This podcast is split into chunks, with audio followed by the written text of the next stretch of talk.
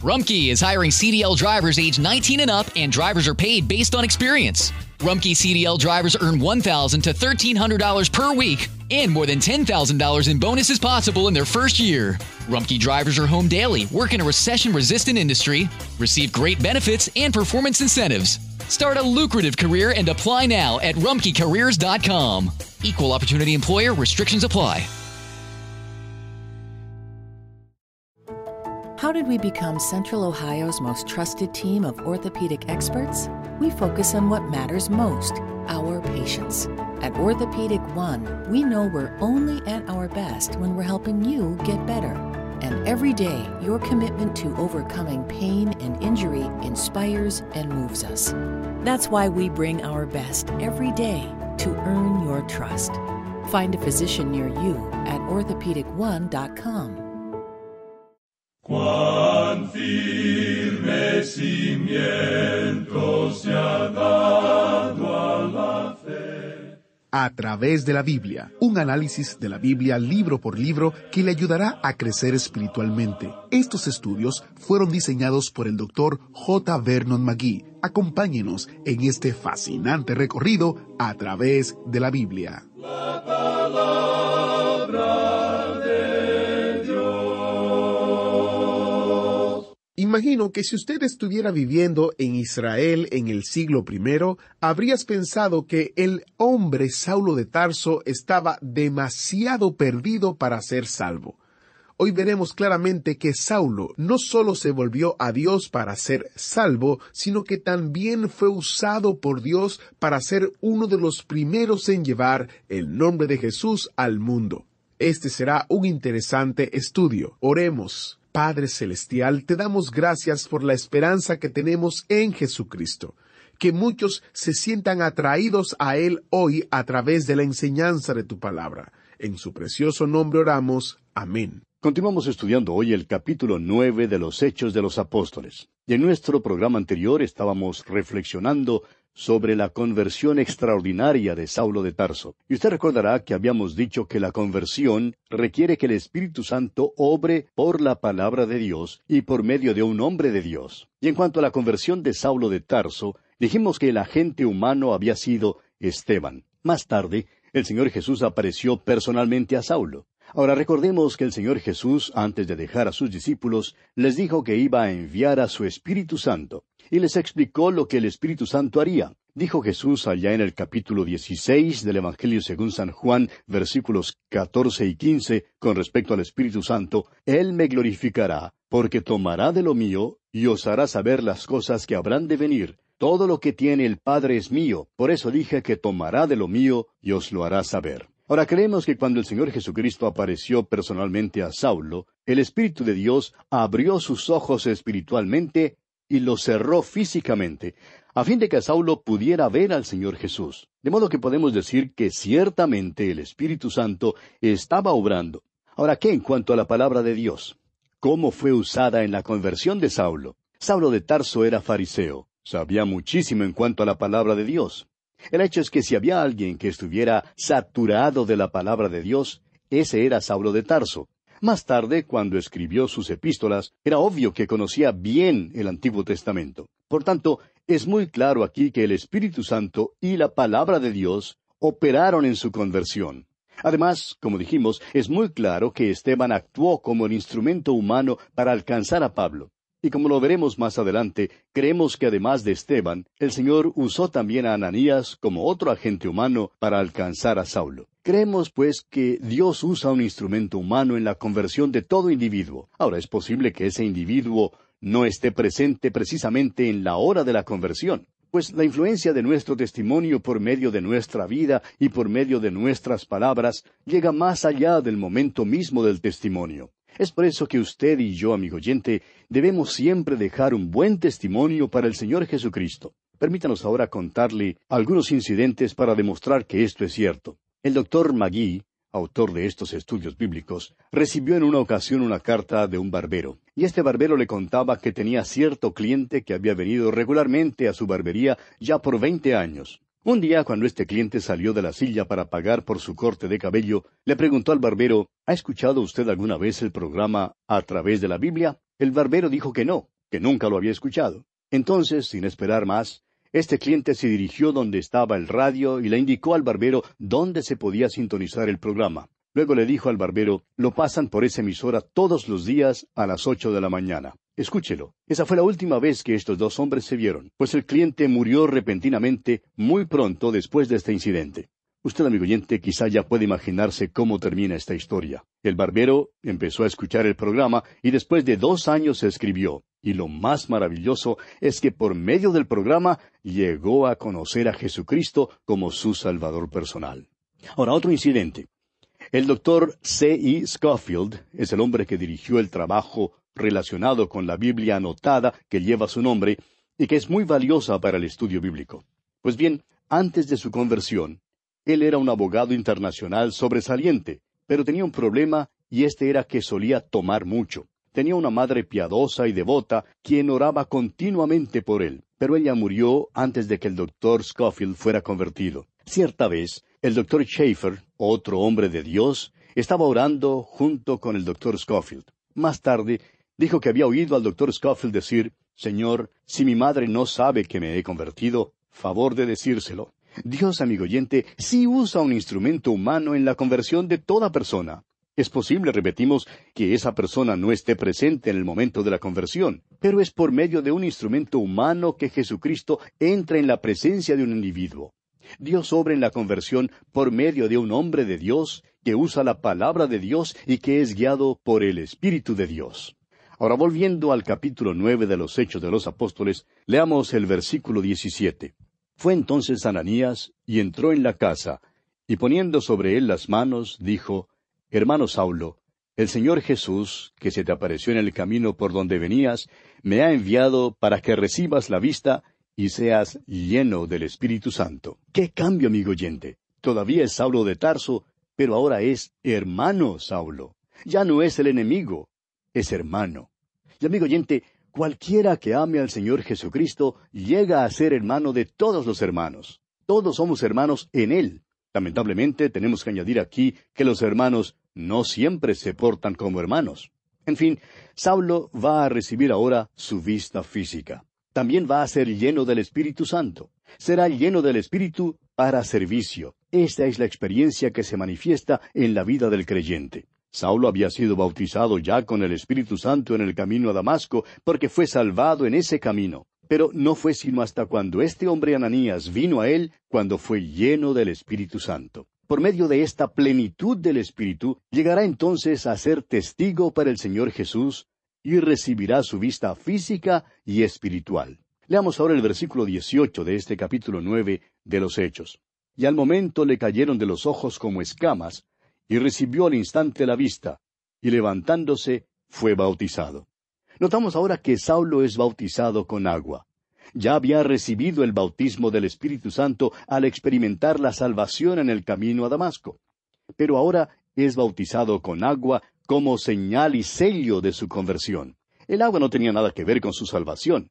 Ya había sido salvo y bautizado con el Espíritu Santo allá en el camino a Damasco. Cuando Ananías puso sus manos sobre él, fue lleno del Espíritu Santo para servicio.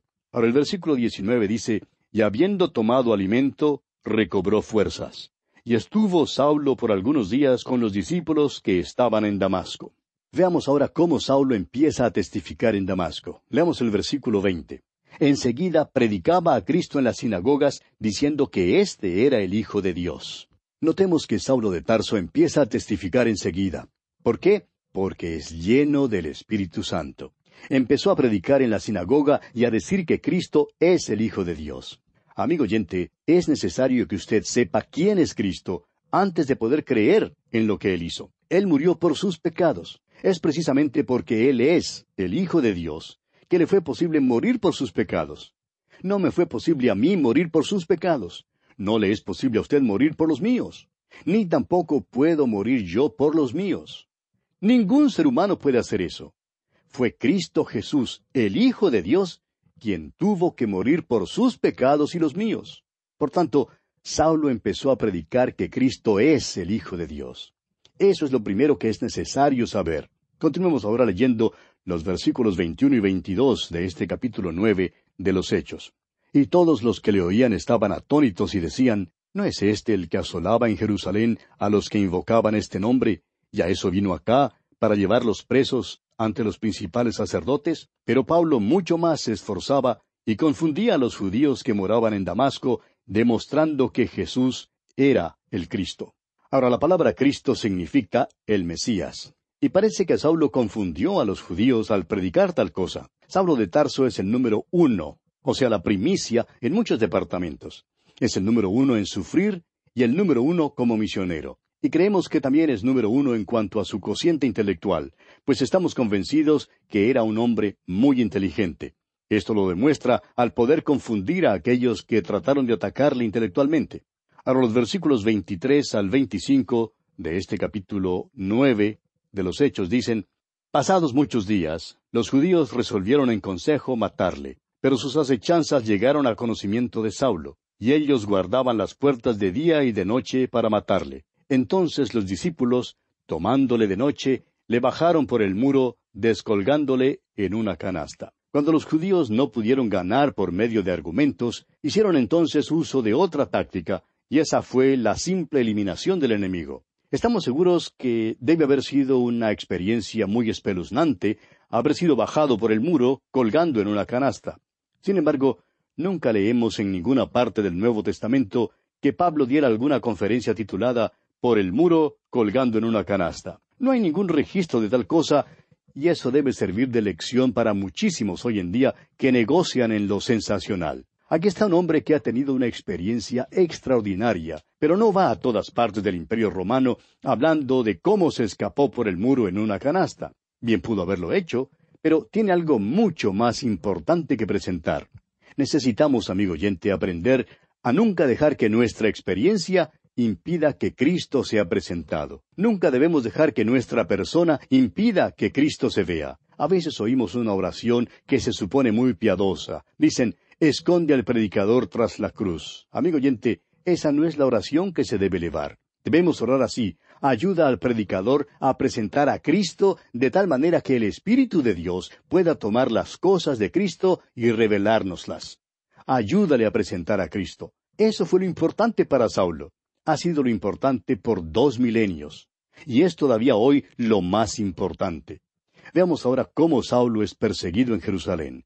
Leamos el versículo 26 de este capítulo nueve de los Hechos. Cuando llegó a Jerusalén, trataba de juntarse con los discípulos, pero todos le tenían miedo, no creyendo que fuese discípulo. Creían que esto era una decepción por parte de Saulo de Tarso. Se imaginaban que Saulo quería solo infiltrarse entre ellos como un gusano traidor. Después de todo, les había perseguido y ellos tenían experiencias con los que trataban de introducirse en las asambleas de esta manera. Probablemente habían oído acerca de Simón el mago y de las tácticas que él empleaba en Samaria. Ahora el versículo 27 continúa diciendo, Entonces Bernabé, tomándole, lo trajo a los apóstoles y les contó cómo Saulo había visto en el camino al Señor, el cual le había hablado, y cómo en Damasco había hablado valerosamente en el nombre de Jesús. Cuán buen hermano era Bernabé, hijo de consolación y solaz. Ahora Bernabé se hace responsable de Saulo se le acerca y le favorece. Qué bendición fue Bernabé para Saulo. Y aquí vemos un ministerio que todavía es necesario hoy en día. Qué bendición ha sido esto a muchos cristianos. Cuánto necesitamos favorecer a algún nuevo convertido y ayudarle en la fe. Ahora el versículo 28 dice, y estaba con ellos en Jerusalén, y entraba y salía. Notamos aquí que por fin aceptan a Saulo en la asamblea en Jerusalén, y él se asocia allí con los discípulos. Continuemos con el versículo 29. Y hablaba denodadamente en el nombre del Señor, y disputaba con los griegos, pero éstos procuraban matarle. Ahora estos no eran realmente griegos, sino israelitas que habían sido criados fuera de Israel en alguna parte del mundo griego. El testimonio de Saulo fue tan poderoso que ellos concluyeron que la única manera de acabar con él era matándolo. Ahora, versículos treinta y treinta y uno de los Hechos capítulo nueve dicen, Cuando supieron esto los hermanos, le llevaron hasta Cesarea y le enviaron a Tarso. Entonces las iglesias tenían paz por toda Judea, Galilea y Samaria, y eran edificadas andando en el temor del Señor, y se acrecentaban fortalecidas por el Espíritu Santo. Aquí vemos a Saulo volviendo a su pueblo natal. Probablemente volvió a su casa y nos imaginamos que contó a su padre, a su madre, a sus hermanos y hermanas y otros parientes acerca del Señor Jesucristo. Pero en realidad no sabemos nada en cuanto a ellos porque Saulo nunca habla acerca de ellos. Mientras tanto, la iglesia seguía creciendo. El Evangelio llegó a Judea, a Galilea y a Samaria. Y dentro de poco comenzará a ir hasta lo último de la tierra. Permítanos, amigo oyente, volver atrás por un momento. Para ser exactos, mejor es que no digamos que no sabemos nada en cuanto a los parientes de Pablo, porque en la carta a los Romanos, capítulo 16, versículo 7, él escribe, Saludad a Andrónico y a Junias, mis parientes.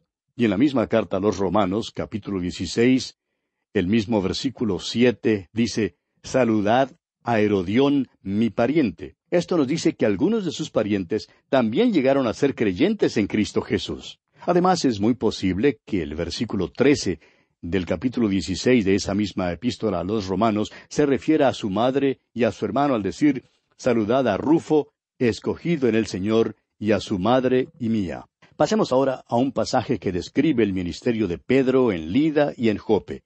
Leamos los versículos 32 al 35 de este capítulo 9 de los Hechos. Aconteció que Pedro, visitando a todos, vino también a los santos que habitaban en Lida. Y halló allí a uno que se llamaba Eneas, que hacía ocho años que estaba en cama, pues era paralítico. Y le dijo Pedro, Eneas, Jesucristo te sana, levántate y haz tu cama. Y enseguida se levantó, y le vieron todos los que habitaban en Lida y en Sarón, los cuales se convirtieron al Señor. Pedro era un apóstol y tenía los dones de un apóstol. Ahora el versículo 36 dice, había entonces en Jope una discípula llamada Tabita, que traducido quiere decir Dorcas. Esta abundaba en buenas obras y en limosnas que hacía. Esta mujer prestaba un servicio social. Ese era su don. Este era uno de los dones del Espíritu Santo, es decir, tenía el don de costura. Ahora algunos dirán, ¿quiere usted decir que la costura es un don del Espíritu Santo? Así es, amigo oyente. Así lo era para esta mujer. Muchos hoy en día buscan algún don eh, excitante como el de hablar en lenguas, por ejemplo. Permítanos sugerirle un don que es práctico.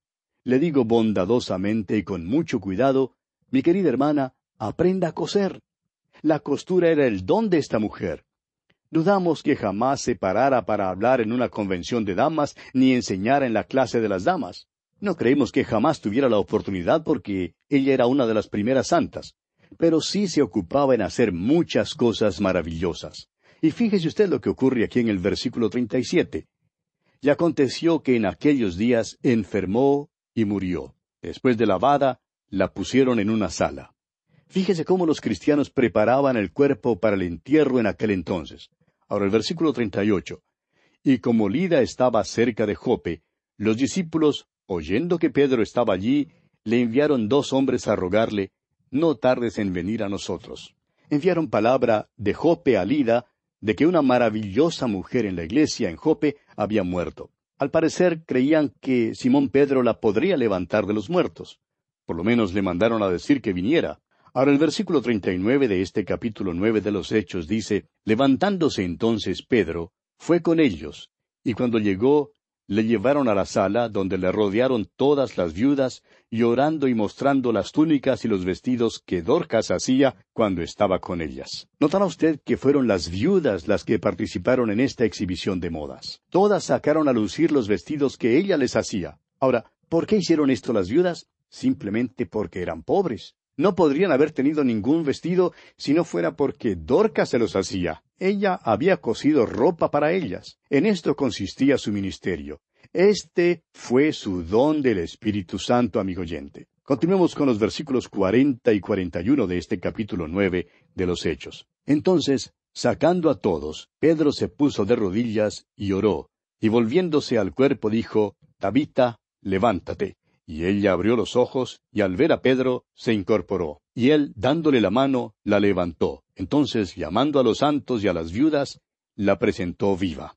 Aquí tiene usted un ejemplo del ejercicio de un don de un apóstol, un don que fue acompañado por una señal. El libro de los Hechos de los Apóstoles es el libro histórico de la Iglesia. Relata el ministerio de Simón Pedro, quien era apóstol, y de Pablo, quien también era apóstol. Simón Pedro era ministro en su propio pueblo, y sin embargo es el que abriría la puerta para los gentiles. Saulo de Tarso, por otra parte, llegó a ser el apóstol Pablo y el apóstol a los gentiles. Ambos levantaron a los muertos. Es muy posible que levantaran a otros, pero el registro declara que los dos levantaron por lo menos a una persona de los muertos. Estos hombres tenían los dones de un apóstol, es decir, dones que fueron acompañados por señales. Les fue posible hacer milagros. Les fue posible sanar a los enfermos. Les fue posible levantar a los muertos. Estas eran las señales, las evidencias de un apóstol.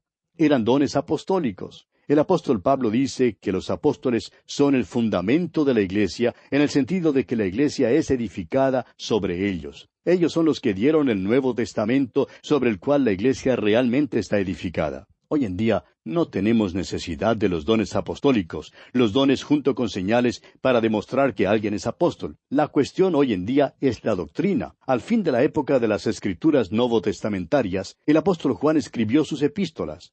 Escuche usted sus instrucciones para descubrir a los que engañan. Dice el apóstol Juan en su segunda carta universal, versículos diez y once, Si alguno viene a vosotros y no trae esta doctrina, no le recibáis en casa ni le digáis bienvenido, porque el que le dice bienvenido participa en sus malas obras. Hacia el fin del ministerio del apóstol Pablo, la escritura indica con toda claridad que Pablo no ejerció el don de sanar cuando estaba con los que se encontraban enfermos. El énfasis cayó más y más sobre la palabra de Dios, la que nos guía a la persona de Jesucristo. Ahora, esto no quiere decir que Dios ya no sana las enfermedades. Quiere decir, en cambio, que los dones con señales ya no son necesarios para poder autenticar el Evangelio ni para autenticar un apostolado. Leamos ahora los versículos 42 y 43, versículos finales de este capítulo nueve de los Hechos. Esto fue notorio en toda Jope y muchos creyeron en el Señor. Y aconteció que se quedó muchos días en Jope, en casa de un cierto Simón, curtidor. Un curtidor toma pieles y las abreva en ácido, y realmente lo que resulta es que el aire en tal parte se vuelve muy pestilente. Ahora aquellos que han tenido la oportunidad de ir a Israel a la Tierra Santa y han podido visitar a Jope, han podido ver el lugar donde Simón Pedro se quedó, y es posible que sea este el mismo cuarto. Nos dicen que Jope es un pueblo algo pintoresco a la orilla del agua, y esta casa está en la ribera. La casa parece ser lo suficientemente vieja como para haber estado allí por mucho tiempo. Este, pues, es el lugar donde Simón Pedro se quedó por muchos días.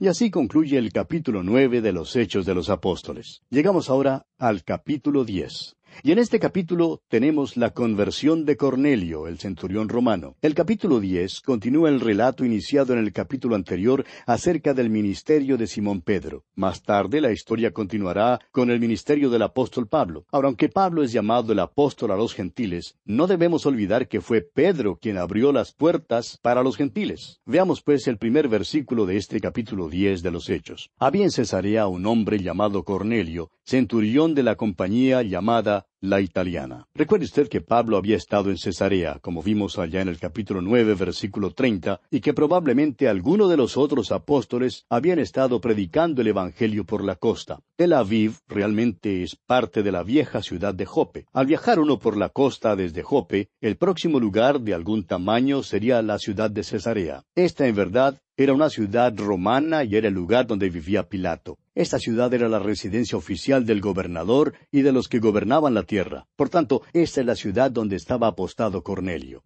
Él era centurión de una compañía de soldados romanos llamada la italiana. Y bien, amigo oyente, hablaremos más con respecto a Cornelio en nuestro próximo programa Dios mediante. Que Dios continúe bendiciéndole en gran manera. Gracias por estar con nosotros. Este es apenas el inicio de semana. Soy Geiel Ortiz. Mañana te esperamos en una próxima entrega del programa a través de la Biblia. Ya lo sabes, tenemos una cita. ¿Fue de ayuda para usted el estudio de hoy? ¿Desea enviarnos algún comentario de lo que ha estado escuchando? Entonces escríbanos, no espere más. Nuestro correo electrónico es atv@transmundial.org. atv arroba transmundial.org. Si desea recibir las notas y bosquejos de lo que estamos estudiando, suscríbase gratis en nuestra página en Internet a través de la Biblia.org barra notas. A través de la Biblia.org barra notas. Nada es más importante que tu familia, así que ¿no se merecen lo mejor? Eggland's Best te brinda un mejor sabor y nutrición. En comparación con los huevos ordinarios, Eggland's Best te ofrece 10 veces más vitamina E, 25% menos de grasa saturada y 6 veces más vitamina D, junto con ese sabor delicioso y fresco de granja que a ti y a tu familia les encanta. Todos queremos lo mejor para nuestras familias, entonces, ¿por qué no los mejores huevos? Porque la manera en que tú cuidas a tu familia no tiene nada de ordinario, solo Eggland's Best. Mejor sabor, mejor nutrición, mejores huevos. Hello, beautiful. I'm Amy Errett, founder of Madison Reed, a hair color company I named after my daughter. Experience gorgeous, lasting, high quality hair color made with ingredients you could feel good about, with consistent results every time. It's easy to find your perfect shade. Book a complimentary video hair color consultation with a licensed colorist on madison reed.com and get 10% off plus free shipping on your first color kit. Use code RADIO10. That's code RADIO10